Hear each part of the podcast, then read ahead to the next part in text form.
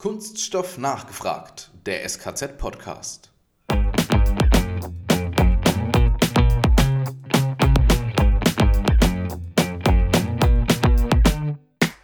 Im Fokus steht immer die Patientensicherheit.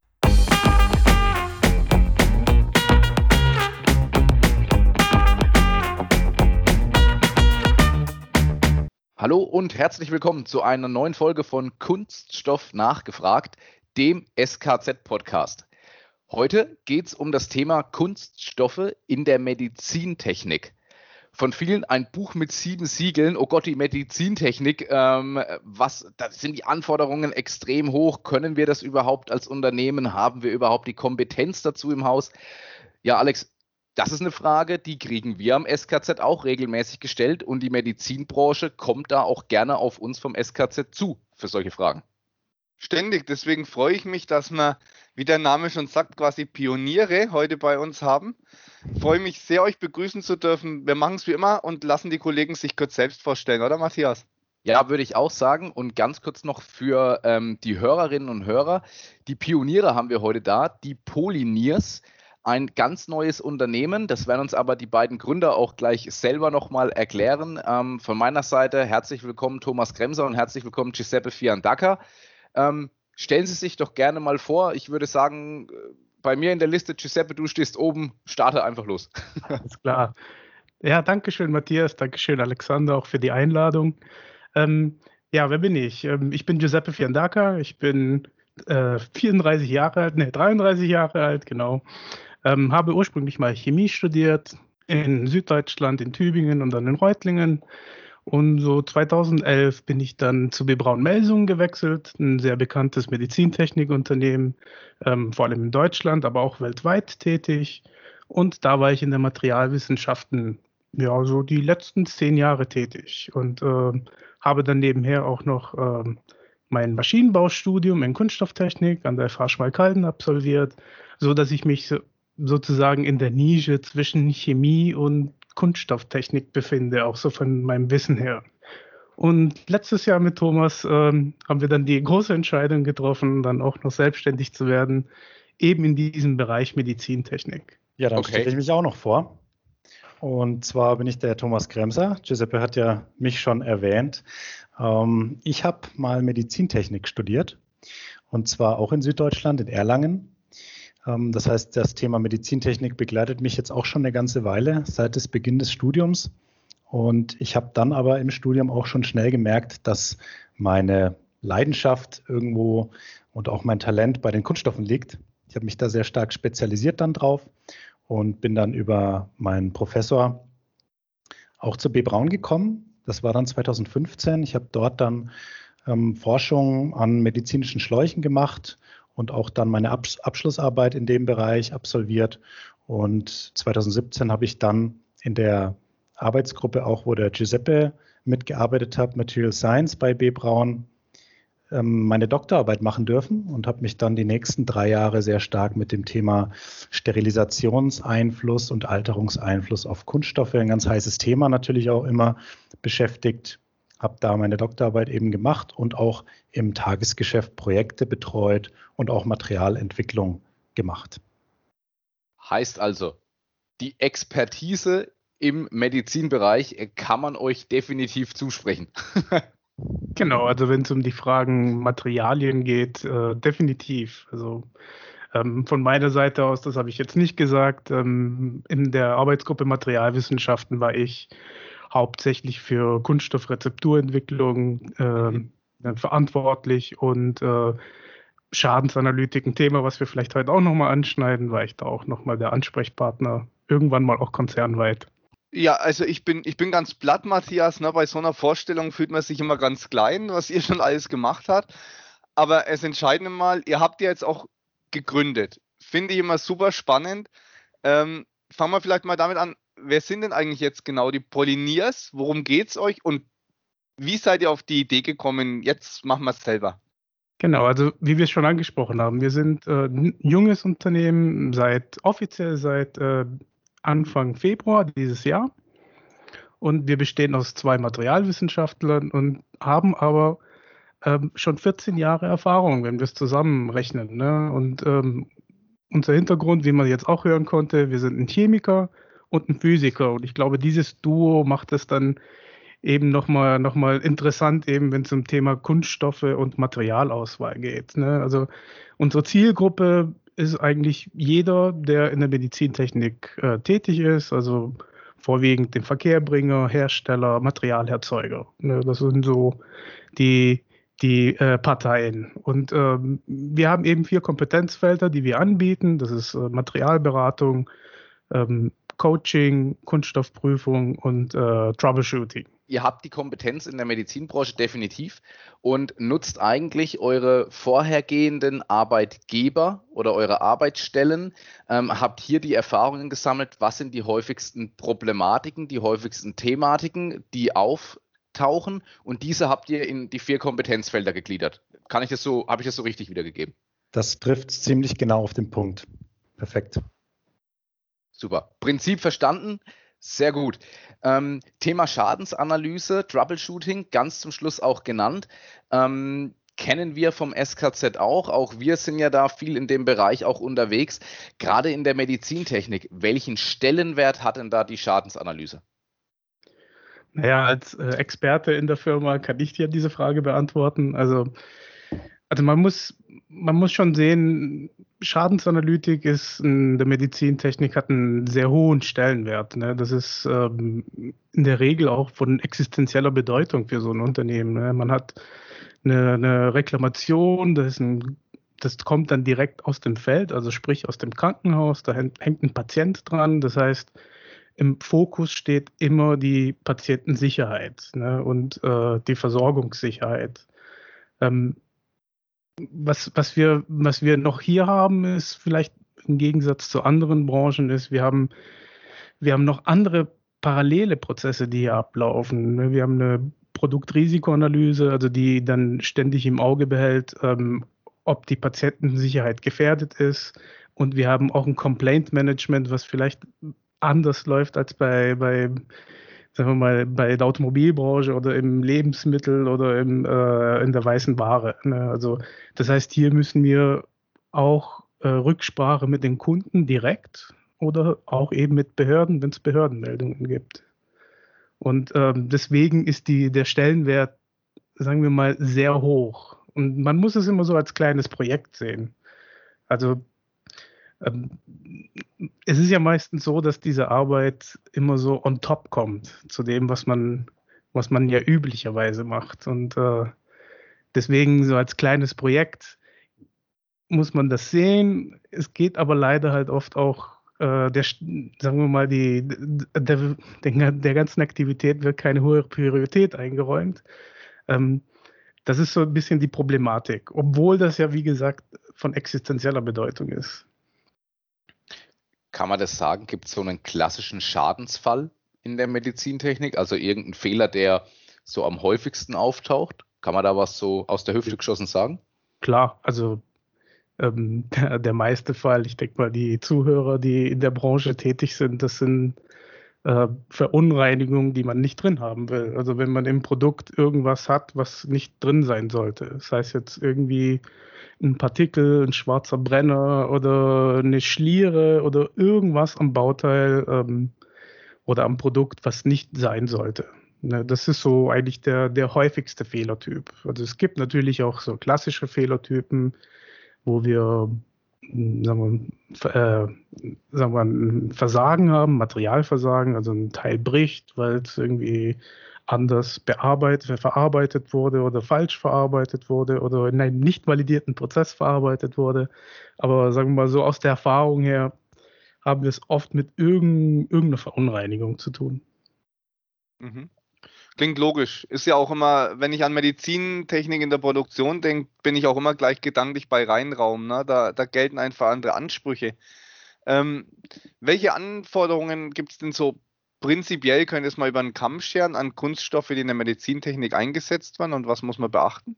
Das kann ich auch gerne an Thomas weitergeben. Hm, naja, also man muss sich erstmal anschauen, auch die Unterschiede vielleicht zu einem klassischen anderen sehr großen Bereich wie der Automobilindustrie, wenn man sich anschaut, was da der, der Lebenszyklus von so Produkten ist.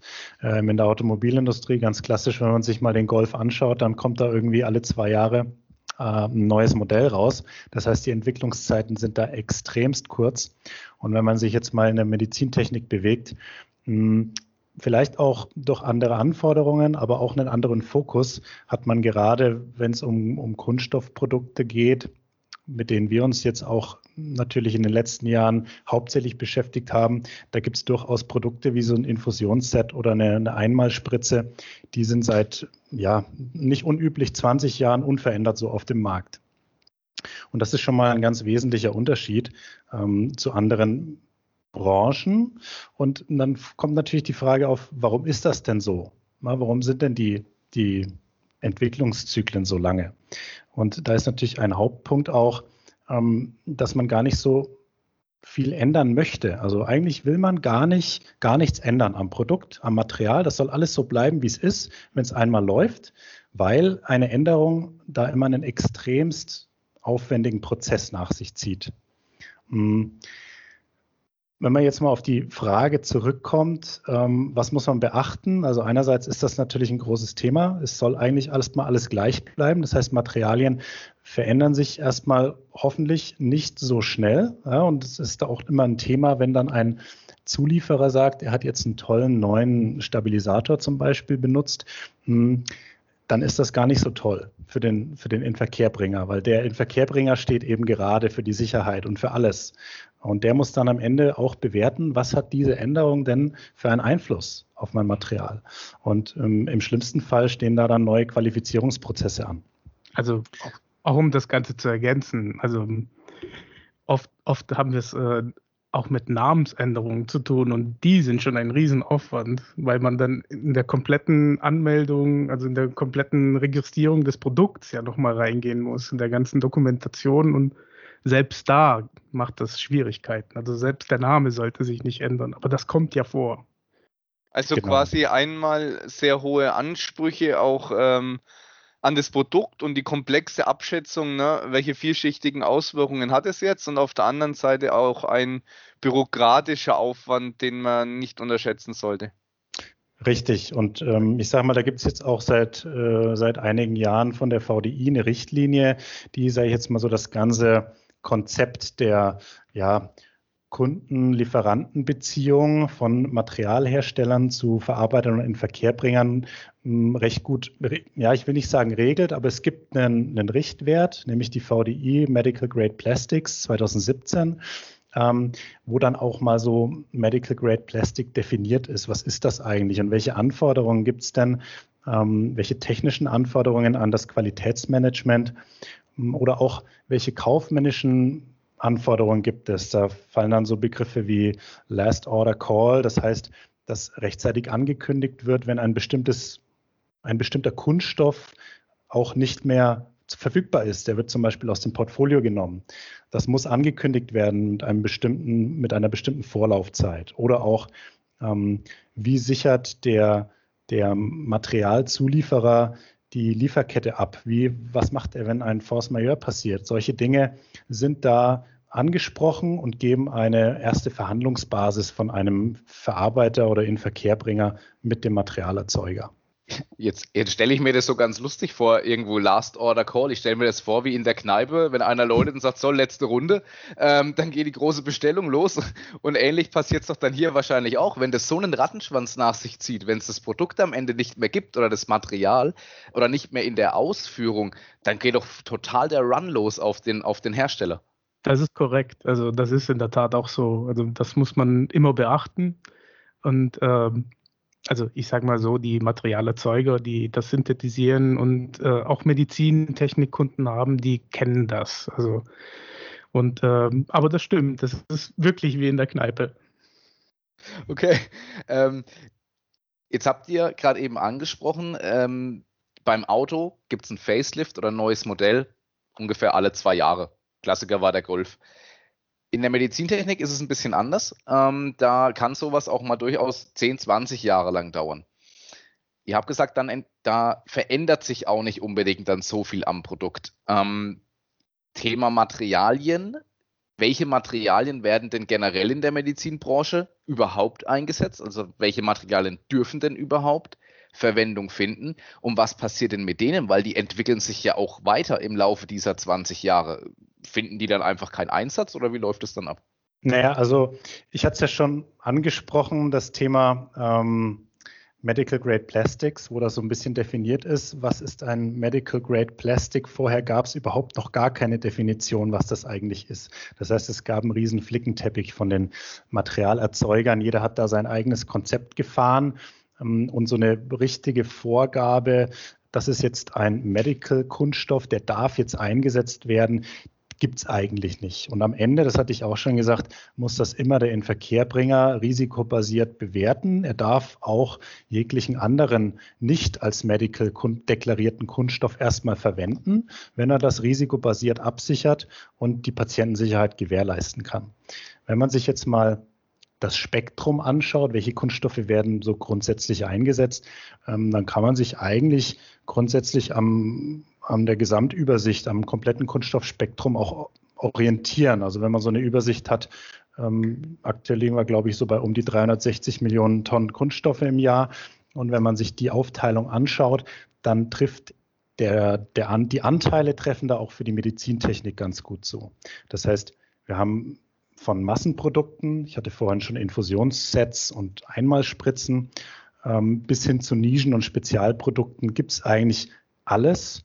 Und wenn man jetzt mal in Beispiele reingehen würde, der größte Anteil sind sicherlich Polyolefine. Das liegt auch daran, dass äh, auch Medizinprodukte, gerade Einmalprodukte, müssen steril sein, steril verpackt sein. Das heißt, im Verpackungsbereich spielt sich da sehr, sehr viel ab. Polyethylen, Polypropylen auch. Wenn man dann zu Polypropylen geht und in, in Einmalspritzen zum Beispiel, da ist Polypropylen der Hauptkunststoff schlechthin seit äh, einigen Jahrzehnten. Mm, und dann natürlich auch, wenn man in elastomere Richtungen geht, wie Schläuche oder sowas. Da spielt dann auch PVC eine sehr große Rolle, auch ein Riesenanteil in der Medizintechnik. Ähm, wird eingesetzt, wie gesagt, für Schläuche, auch für Blutbeutel. TPEs, das ist etwas, was, was vielleicht in die Richtung geht, ähm, wo sich ein bisschen was tut in der Entwicklung auch über die letzten Jahre, Jahrzehnte. Es wird ja auch schon äh, fleißig nach PVC-Ersatz immer gesucht. Da spielen die TPEs auf jeden Fall eine Rolle. Und ähm, sicherlich auch so Gehäusebauteile, wo man dann in die Richtung mehr so in technische Kunststoffe reingeht. Also wir haben wahrscheinlich dann ähnlich komplexe Auswahlverfahren für ein Material. Ne? Das macht ihr ja auch in der Beratung. Ich denke, da hängt schon eine Menge dran. Ähm, Gibt es da auch in der Richtlinie, ich sag mal, verschiedene Level von, von Sicherheit, die ich erfüllen muss, weil ich kann mir vorstellen, so ein, so ein Blutbeutel, der nur vielleicht mal mit dem Menschen in Berührung kommt, äh, hat andere Voraussetzungen wie jetzt ein künstliches Knie, um mal ein Beispiel zu nehmen. Also diese Richtlinie, die, die gibt ja eigentlich nur das wieder, was was ja nicht irgendwie durch eine Norm oder durch ein Gesetz festgelegt ist. Das muss man auch so mal als Ergänzung sehen. Ähm, wie man einen Kunststoff auswählt, das ist ja die Frage letzten Endes, da muss man einfach mehrere Aspekte beachten. Ne? Also es gibt den regulatorischen Aspekt, den man beachten muss. Sprich, ähm, wie, du, wie du schon sagst, es macht natürlich einen Unterschied, ob ein Kunststoff im Körper verbaut wird oder ob er ähm, zum, sozusagen nur als Pflaster dient. Ne? Also, oder, ähm, dazu gibt es in der MDR, also in der Medical Device Regulation oder im Medizinproduktegesetz letzten Endes, was es ja lange Zeit äh, die, die Richtlinie ähm, ähm, genau ersetzt hat, weil es war ja vorher eine, eine, eine, Richtlinie, jetzt ist es ja eine Medizinprodukteverordnung auf europäischer Ebene. Da gibt es Unterscheidungen in Risikoklassen und die Risikoklassen, die ergeben sich sozusagen aus den unterschiedlichen Verweilzeiten im Körper oder am Körper. Also es wird auch da direkter, indirekter Kontakt unterschieden. Und letzten Endes muss dann der, der Hersteller, also die Klassifizierung übernimmt dann natürlich der Hersteller, der muss dann übersetzen, was bedeutet das für meine Biokompatibilitätsbewertung. Das Ganze macht man dann in einem, einer Art Risikomanagement. Und ähm, was es natürlich auch noch gibt, ähm, wir hatten vorhin Spritzen angesprochen, Infusionssysteme, Infusionsbeutel. Ähm, dazu gibt es auch noch äh, relevante Normen. Also es gibt die Normen, also ISO-Normen, ähm, wo, wo gewisse Produkteigenschaften festgelegt sind. Was, was in den letzten Jahren auch passiert ist, die ganze biologische Beurteilung und chemische Beurteilung, die ist in eine zentrale Norm übergegangen. Das hört jeder in der Medizintechnik, das ist die ISO 10993. Und ähm, alle anderen, sagen wir mal, technischen Anforderungen, die sind dann in, in, äh, in den produktrelevanten Normen festgelegt. Es gibt auch noch andere Aspekte, technische Aspekte. Also ich muss, äh, wie wähle ich meinen geeigneten Kunststoff aus? Also ich muss natürlich auch meinen Anwendungsfall anschauen. Ich muss äh, die Einsatzbedingungen prüfen, also mechanisch, thermisch, chemisch. Äh, ich muss äh, überprüfen, welche, welche Temperaturabhängigkeit hat mein, mein Material, welche chemischen Eigenschaften hat mein Material. Und letzten Endes durch diese Parameter entscheidet sich dann letzten Endes, was man für einen Kunststoff nimmt. Also letzten Endes eine rein technische Entscheidung, wie, wie auch in jeder anderen Branche auch. Ja. Mhm. Und ähm, was natürlich vielleicht auch noch dazu kommt in der Medizintechnik, ähm, ein paar strategische Aspekte. Also ähm, wie wir schon gesagt haben, äh, Medical Grade Plastics ist eine gute Richtlinie, wo, wo, so ein paar strategische Aspekte definiert sind, wie, also das sind ja nur Hinweise, wie Last Order Call, Second Source Strategie und äh, Kappa Management, ne, alles das. Ja. Ähm, eine andere große Rolle spielt meiner Meinung nach natürlich auch ähm, das Marketing und die öffentliche Wirkung. Also Beispiel Polycarbonat ähm, kann für manche Firmen ein Thema sein, ob man das einsetzen will oder nicht, weil Bisphenol A im Verruf geraten ist. PVC steht oft wegen den eigentlichen Weichmachen in der Kritik. Ähm, also das sind auch noch so Themen, die man berücksichtigen muss, je nachdem, was man, äh, was man da ähm, einführen will. Und äh, Natürlich auch jetzt mal in die positive Richtung, ähm, wenn man jetzt nachhaltige Kunststoffe einsetzt, wäre das natürlich auch nochmal ein Punkt, wo man, äh, wo man äh, eine öffentliche Wirkung erzielen kann. Und ähm, weitere strategische Aspekte sind natürlich auch äh, Zuliefererauswahl, wie, wie sicher ist der Zulieferer, kann der auch aus mehreren Standorten äh, bedienen und letzten Endes auch der Preis. Ja du sprichst jetzt die Nachhaltigkeit an, ne? das hat man in den letzten Folgen öfter mal. Ist es nicht sehr schwer, eine Zulassung für ein Rezyklat im Medizinbereich zu ähm, kriegen? Das stelle ich mir nahezu unmöglich vor. Also letzten Endes, also es ist, es ist nicht schwer. Also man muss es also letzten Endes ändert sich dadurch, dass es ein Rezyklat ist, ändert sich ja nichts an, dem, an, dem, an den Anforderungen. Die Anforderungen sind die gleichen. Das muss man äh, schon so sehen. Es wird ja, es wird ja natürlich auch irgendwo, also Rezyklat, wir können auch von Granulierung im gleichen Prozess sprechen. Das wird mhm. ja gemacht, das ist ja übliche ja. Praxis. Ähm, ich glaube, viele stellen sich vor, dass man ähm, dass man vielleicht auch ein wiederbenutztes Medizinprodukt nimmt und äh, also ein benutztes Medizinprodukt wiederverwertet und dann zum gleichen, äh, zum, zum gleichen, im gleichen Anwendungsfall benutzt. Das ähm, halte ich jetzt zum Beispiel auch nicht für unmöglich, äh, aber man kann ja auch mal in kleinen Schritten anfangen. Also sprich, man kann sich immer überlegen, welche Kunststoffe habe ich denn im Unternehmen? Kann ich die vielleicht irgendwo wiederverwerten? Ähm, wir haben ja viel, viel, sagen wir mal, Produktionsabfall, wie äh, irgendwelche Angüsse vielleicht, die da sein können oder, oder die man ja vielleicht, also es gibt vielleicht wenige Firmen, die noch Angüsse haben, aber wenn man jetzt irgendwie einen Blasformprozess hat, dann hat man ja noch diese Butzen übrig. Also das kann man sich zum Beispiel überlegen, ob man das irgendwo verwenden kann oder man kann sich äh, ähm, man kann sich auch nach anderen Rezyklaten umschauen, vielleicht für, für Produ äh, wir, Komponenten, die keinen keinen direkten Kontakt haben mit dem, mit dem menschlichen Körper. Sowas kann, könnte man schon äh, ohne große Schwierigkeiten einführen. Also Post-Industrial, ähm, Post-Consumer ist natürlich ein anderes Thema. Also da gab es schon äh, auch in Gesprächen mit, mit äh, Recyclern, die wir, die wir auch schon mal hatten. Ähm, da gab es auch schon mal Initiativen, wo man zum Beispiel ähnlich dem Flaschenpfandsystem äh, äh, was man ja von PET-Flaschen kennt, könnte man theoretisch auch für ähm, sagen wir, Wasserflaschen, äh, Infusionsflaschen machen. Ähm, Gibt alles, ähm, ist natürlich mit viel, viel mehr Aufwand verbunden, aber wäre theoretisch auch denkbar. Thomas, du wolltest noch was ergänzen. Richtig, vielleicht ergänzend dazu. Also das Thema Wiederaufbereitung von Medizinprodukten, auch von Medizinprodukten, die im menschlichen Körper zum Einsatz kommen, ähm, das hört sich erstmal für den Laien sehr, sehr abwägig an. Ähm, aber tatsächlich wird das trotzdem schon gemacht. Also es gibt äh, durchaus Medizinprodukte wie äh, Katheter, sogar Herzkatheter, die auch ähm, wieder aufbereitet werden. Da gibt es eine, eine große deutsche Firma, die macht das sehr professionell und dann werden die wieder bei einem anderen Patienten ins Herz eingesetzt. Ähm, was man jetzt davon halten mag oder nicht, ich glaube, jeder würde lieber gerne ein neues Produkt im Körper haben, als eins, was bei einem anderen schon drin war. Aber diese Dinge gibt es schon.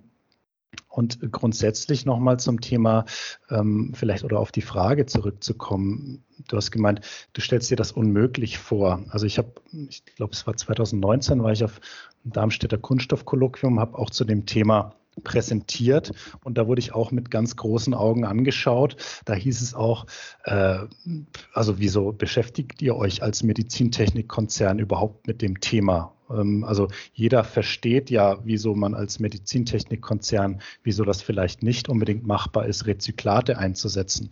Ähm, aber wir haben trotzdem auch gemerkt in den letzten Jahren, dass die, dass die Anfragen mehr und mehr kommen. Also es gibt schon Anfragen, Mensch, was macht ihr denn? Habt ihr irgendeine Umweltlabel-Zertifizierung und ähm, habt ihr CO2-Footprints von euren Produkten? Wie sieht das denn aus? Und das Thema kam dann relativ, ähm, ich würde mal sagen, so ja, vor vielleicht fünf Jahren ging das so los, ähm, dass man sich mehr und mehr mit dem Thema auch beschäftigt hat. Und wenn man Nachhaltigkeit jetzt mal sich anschaut und nochmal vielleicht CO2-Footprint oder da fällt ja auch immer schnell das Thema Ökobilanz und Lifecycle Assessment. Also man muss da schon ein bisschen auch trennen von ähm, Nachhaltigkeit im Sinne von Materialeinsatz und was da halt noch so alles dahinter steckt. Hm, da geht es ja auch um andere Prozesse, um Energieeinsparung und so weiter und so fort. Materialien ist ein Aspekt, Giuseppe hat es ja auch schon gesagt, aber da ist durchaus äh, ist es im Bereich des Möglichen, und das haben auch schon Vorstudien gezeigt, dass man da auch Rezyklate rein aus technischer Sicht erstmal einsetzen kann. Am Ende ist der Inverkehrbringer verantwortlich, dass es auch sicher ist. Daraufhin habe ich jetzt aber nochmal eine Nachfrage. Thomas, wir haben es im Vorgespräch kurz gehabt. Du bist als auch schon in, in OPs mit dabei gewesen oder, ähm, oder grundsätzlich bei Operationen und bei Ähnlichem. Ähm, wir sind aber noch lange nicht so weit, dass ein Krankenhaus oder ein operierender Arzt sagt, ah, ich hätte lieber gern ein ähm, ein nachhaltig produziertes äh, Material, der sich dem Menschen einsetzt, als ein neues Material, weil ich sehe so, dass der CO2-Footprint da nicht so gut ist. Also ich glaube, so weit sind wir ja noch lange nicht, beziehungsweise ist die Branche glaube ich, auch gar nicht so ganz offen jetzt schon dafür. Kommt darauf an, würde ich sagen. Also es gibt durchaus auch Einkaufsgemeinschaften, die jetzt äh, Nachhaltigkeitsberichte zum ersten Mal oder in den ersten Auflagen erstellen und auch auf das Thema aufspringen. Und okay. da geht es schon dann auch darum, so ein bisschen die grüne Karte zu spielen, was dann auch aufbereitete Katheter, die re-sterilisiert werden, angeht ich sage mal, im Hintergrund laufen da vielleicht eher wirtschaftliche Betrachtungen, weil das einfach günstiger ist als ein Neukatheter. Und ähm, in dem Fall handelt es sich dann auch um sehr hochkomplexe Katheter, die auch sehr, sehr teuer sind. Aber ähm, ich sage mal, das Thema ist jetzt nicht, dass man sagt, das ist überhaupt kein, äh, überhaupt kein Aspekt. Auch in den nordischen Ländern ist das ein sehr viel größerer Punkt als jetzt vielleicht noch hier bei uns. Aber auch da kommen schon Anfragen. Ähm, habt ihr eine Ökobilanz von eurem Produkt oder wie ich schon angesprochen habe, habt ihr ein Label für eure Produkte? Ein Öko-Label. Ist ein, ist ein interessanter Punkt. Ähm, drängt sich bei mir auch die Frage auf, ähm, hat es gerade eben erwähnt, in den nordischen Ländern ist es vielleicht schon mehr. Sind uns da andere Länder voran? Also sprich, sind uns, äh, sind Deutschland da andere Länder voran, was das Thema ähm, vielleicht auch Innovation, Thema Nachhaltigkeitsbetrachtung in der Medizinbranche angeht? Sind, oder sind wir da eher auf den vorderen Plätzen? Vielleicht auch schwer zu sagen, aber einfach eure Einschätzung dazu. schwer zu sagen, auch das jetzt vielleicht länderspezifisch, weil wir natürlich in anderen Ländern nicht so die tiefen Einblicke äh, vielleicht haben. Aber ich würde es jetzt mal auf europäischer Ebene sehen, wenn man sich grundsätzlich die, die Nachhaltigkeitsbetrachtungen oder Verpackungsgesetz ist ja da ja auch ein Thema und ähm, komme ich vielleicht gleich nochmal drauf. Aber da sind wir, glaube ich, schon auch von Recyclingquoten sehr gut. Und ich glaube, gerade auch in Mitteleuropa und wenn man dann noch die nordischen Länder anschaut, vielleicht sind die uns ein Stück weit voraus, wenn man sich Recyclingquoten anschaut, durchaus. Aber ich glaube, als Deutschland sind wir da schon auf einem guten Weg. Wenn ich vielleicht nochmal das Thema ähm, Verpackungsgesetz und Nachhaltigkeit in der Medizintechnik anspreche, das ist ja auch was, was so ein bisschen ähm, von der Politik jetzt auch vorgegeben ist. Und da spielt tatsächlich auch das Thema Medizintechnik eine Rolle, weil in dem Verpackungsgesetz auch drinsteht, als Verpackung, und das ist jetzt auch neu, zählt speziell, und das ist auch namentlich genauso erwähnt, ein Sterilbarrieresystem. Das heißt, eine Verpackung von einem Medizinprodukt, von einem sterilen Medizinprodukt, muss künftig auch recycelbar sein. Das heißt, mechanisch recycelbar sein. Ob daraus dann ein Medizinprodukt wird, das ist dann, also wiederum ein Medizinprodukt wird, ist erstmal zweitrangig. Also das ist ja jetzt wie bei jeder anderen Branche auch. Also Nachhaltigkeit bedeutet nicht unbedingt, dass man ähm, jetzt rezykliert und dann sein Rezyklat oder Rezyklat von außen kauft und neu verwendet, sondern Nachhaltigkeit bedeutet auch, dass man wie Thomas schon sagte, man hat auch einen Energieaspekt und alles drum und dran, aber das bedeutet auch, dass man sich mal Gedanken macht, also Lifecycle Assessment, woher kommt mein, mein Rohstoff und was passiert mit meinem Produkt danach. Also der, also der goldene Weg wäre natürlich, wenn man, wenn man ein Produkt entwickelt, das zum Beispiel auch schon so designt, dass man das trennen kann, dass man das einfacher recyceln kann, dass man das vielleicht auch maschinell trennen kann und dass man dann auch noch ähm, sozusagen Folgeverträge hat, mit diesem Material wird dann das und das gemacht. Also wenn, wenn wir da hinkommen, dann sind wir, dann sind wir dem Schritt Nachhaltigkeit einen ganz großen Schritt näher gekommen. Jetzt würde ich ganz gerne nochmal auf eure vier Kompetenzfelder eingehen. Wir haben jetzt gesprochen über das Thema Material und über das Thema Materialberatung. Wir haben gesprochen über die Kunststoffprüfung als Part der Schadensanalyse und die Schadensanalyse selbst. Jetzt haben wir noch den Punkt Coaching zu medizinischen Spezialthemen draufstehen. Wie darf ich mir das vorstellen? Coachings ähm, ja, können ganz unterschiedlich aussehen. Das kann auf Mitarbeiter bezogen sein, auf Unternehmensberatung oder ähnliches. Wie definiert ihr das? Vielleicht könnt, das, könnt ihr es sogar an einem, an einem Praxisbeispiel festmachen, wo, wo ihr schon mal was in der Richtung äh, auch gemacht habt. Dann steige ich mal ein. Also klar, die Frage, es liegt natürlich nahe, was ist jetzt der Unterschied zwischen Beratung und Coaching? Ähm, Beratung sehen wir tatsächlich, wie du es auch, auch genannt hast, als Materialberatung, wo wir auch in Materialentwicklungs- und Optimierungsprojekten unterstützen oder vielleicht sogar auch Teilprojekte übernehmen können. Das Thema Coaching zum Spezialthemen in der Medizintechnik. Wir hatten jetzt ja auch schon so Themen wie Biokompatibilität. Welche Strategie macht man da? Sterilisation, wenn zum Beispiel ein Hersteller ja, das auf, auf von, von Gassterilisation auf Strahlensterilisation wechselt, weiß aber gar nicht, ja, wo mache ich das? Was hat das für Auswirkungen für meine Kunststoffe, für meine Produkte? Wie teste ich das überhaupt ab? Hm, oder auch das ganze Thema Medical Grade Concept von Materialerzeugern. Wenn jetzt zum Beispiel ein Materialerzeuger in die Medizintechnik einsteigen will. Er verkauft aktuell noch keine Materialien in die Medizintechnik, aber er will dahin. Dann erwartet natürlich ein Verarbeiter oder ein Inverkehrbringer bestimmte Dinge von ihm. Wir hatten schon Medical Grade Plastics VDI-Richtlinie angesprochen und andere Dinge.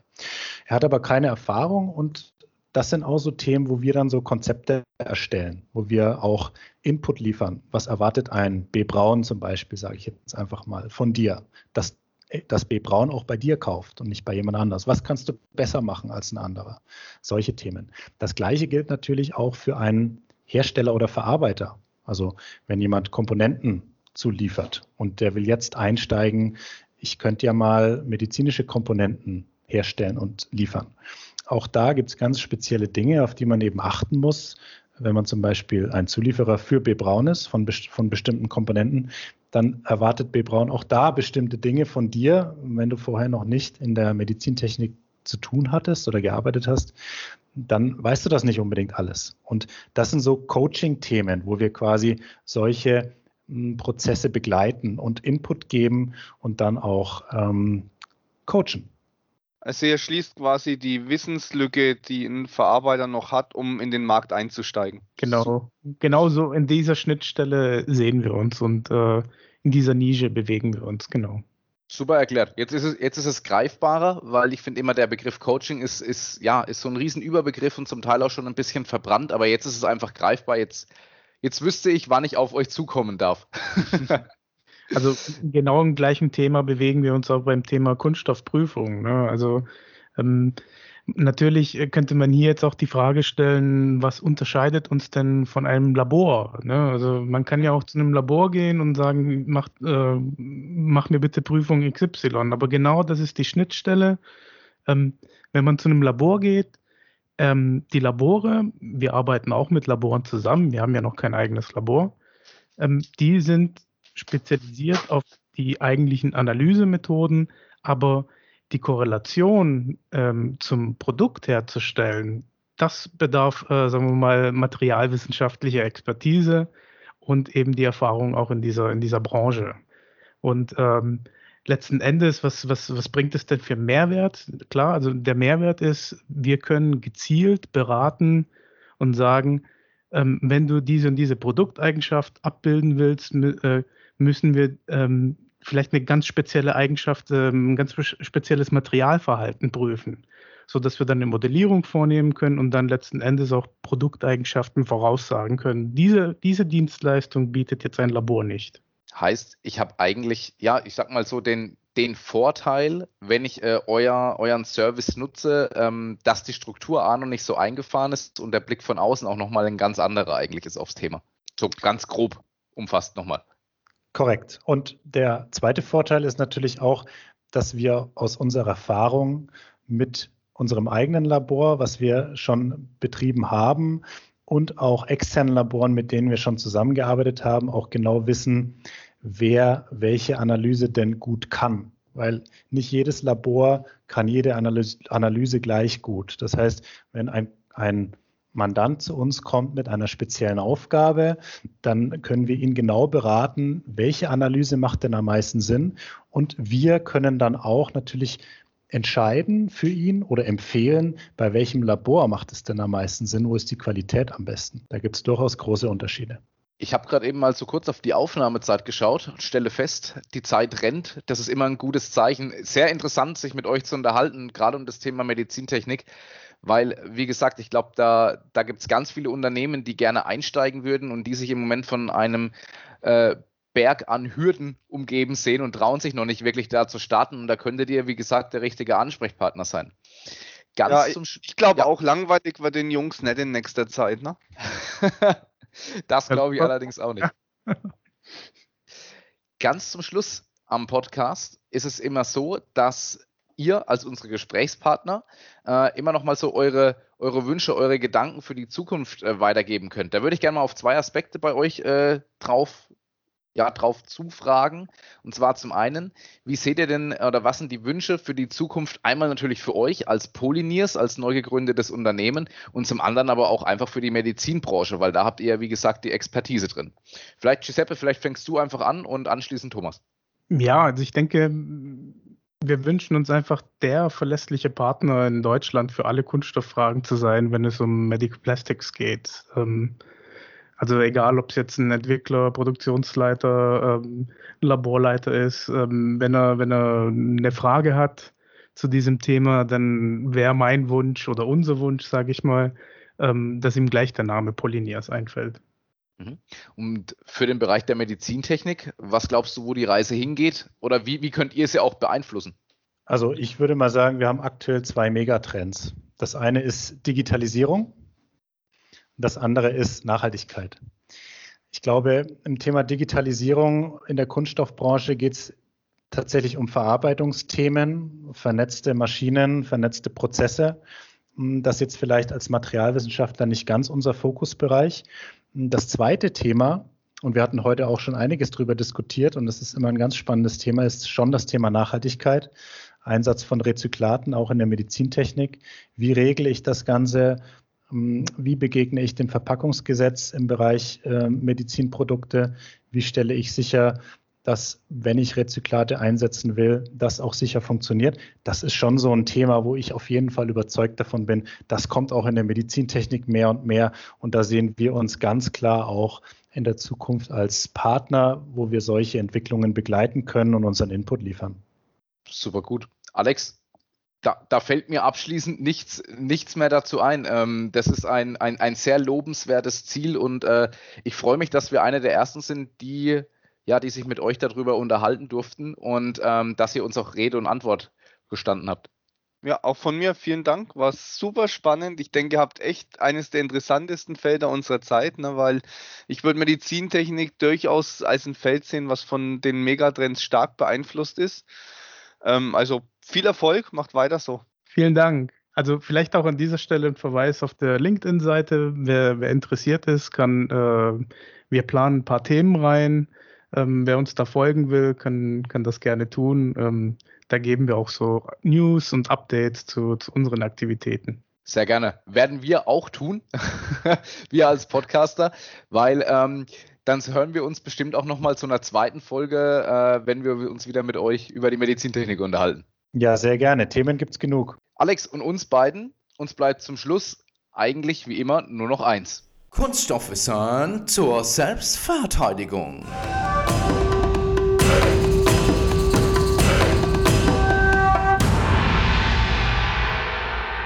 Matthias, bei dem ganzen Geprüfe ist mir eingefallen, man macht ja auch Brandproben, ne?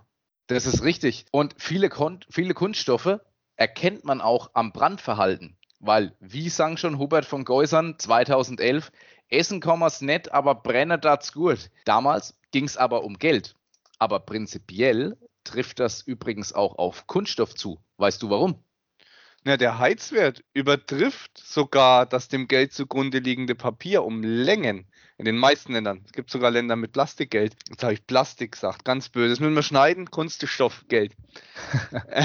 Und warum das so ist, ist schnell erklärt, Matthias. Die molekulare Struktur von Kunststoffen, insbesondere bei PE oder PP, ist sehr ähnlich zu der Struktur von Wachs. Beide Materialien sind mehr oder weniger hochmolekulare Kohlenwasserstoffe. Das macht es natürlich dem geneigten Analytiker dann umso einfacher, dass unterschiedliche Kunststoffarten auch unterschiedlich brennen. Da wären wir bei der Bandprobe. PE und PP zum Beispiel zeigen gelbe Flammen und riechen nach Wachs. PA färbt sich bläulich, also brennt bläulich und riecht dann eher nach verbrannten Haaren, also weniger angenehm. Aber Vorsicht, manche Kunststoffe verbreiten auch giftige oder ätzende Gase beim Verbrennen. Fluorkonstoffe zum Beispiel, die setzen, zersetzen sich zum Beispiel mit der Luftfeuchtigkeit zu gefährlicher Flusssäure und POM setzt zum Beispiel giftiges Formaldehyd frei. Tja, und wenn wir dann noch weiter heizen und brennen, wie sagt Hubert von Geusen, ja, dann brennt da Hut. In diesem Sinne, macht's gut, euer Matthias und der Alex. Wir hören uns.